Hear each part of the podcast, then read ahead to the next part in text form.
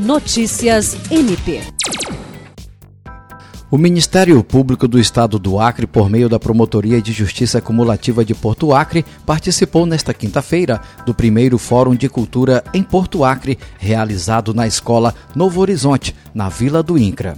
Em sua participação, o promotor de justiça titular, Flávio Bussabi la Libera, conclamou os jovens para que estejam inclusos em políticas públicas voltadas para a prática de participação em ações culturais, de músicas, danças regionais, teatrais, repercutindo positivamente na sua condição pessoal de sujeito de direitos.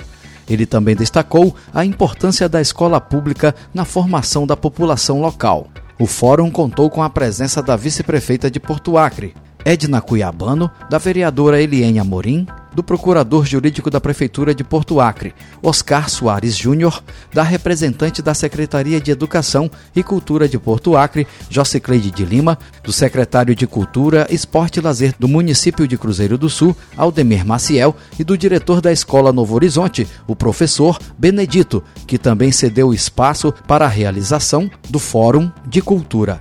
Jean Oliveira, para a Agência de Notícias do Ministério Público do Estado do Acre.